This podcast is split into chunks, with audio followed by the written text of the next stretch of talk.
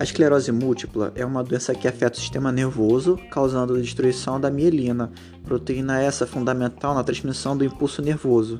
Sendo assim, o impulso neural tende a ser prejudicado, alterando os movimentos, sensações e muitas das funções do organismo. Há quatro formas de evolução clínica da doença: a remitente recorrente, primária progressiva, primária progressiva com surto e secundária progressiva.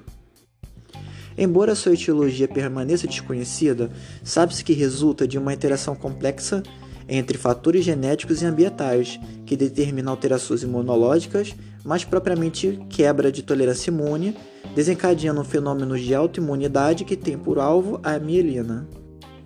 A fisioterapia é de grande relevância para o tratamento de um paciente com esclerose múltipla e, embora a reabilitação não elimine o dano neurológico, a fisioterapia pode atuar no tratamento de sintomas específicos, favorecendo assim a funcionalidade. Através de técnicas específicas, a fisioterapia pode proporcionar uma melhora do equilíbrio funcional em marcha, ganho de amplitude de movimento e diminuição da espasticidade, além do ganho de força muscular.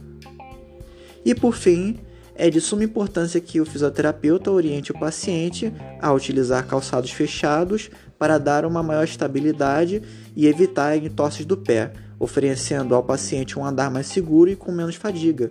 Orientá-los quanto a evitar movimentos que traumatizem a pele, como arrastar, bater ou raspar partes do corpo, e aliviar a pressão em áreas avermelhadas.